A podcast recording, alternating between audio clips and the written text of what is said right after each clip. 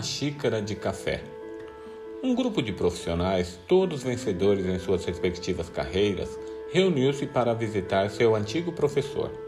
Logo a conversa parou nas queixas intermináveis sobre estresse no trabalho e na vida em geral. O professor ofereceu café.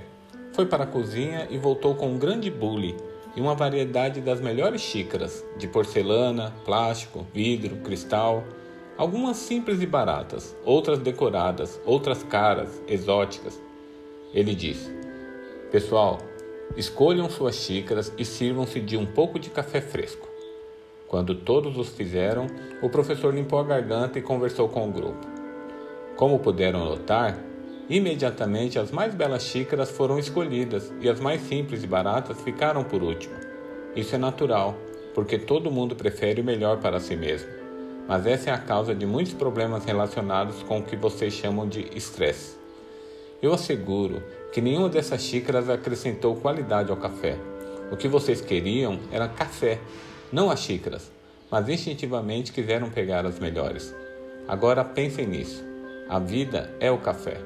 Trabalho, dinheiro, status, popularidade, entre outros, são apenas recipientes que dão forma à vida. O tipo de xícara que temos não pode definir nem alterar a qualidade da vida que recebemos. Muitas vezes nos concentramos apenas em escolher a melhor xícara, esquecendo de apreciar o café. As pessoas mais felizes não são as que têm o melhor, mas as que fazem o melhor com tudo o que têm.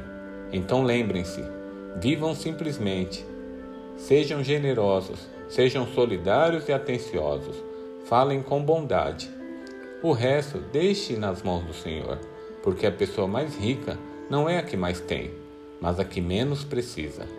Agora desfrutem o seu café. Bom dia.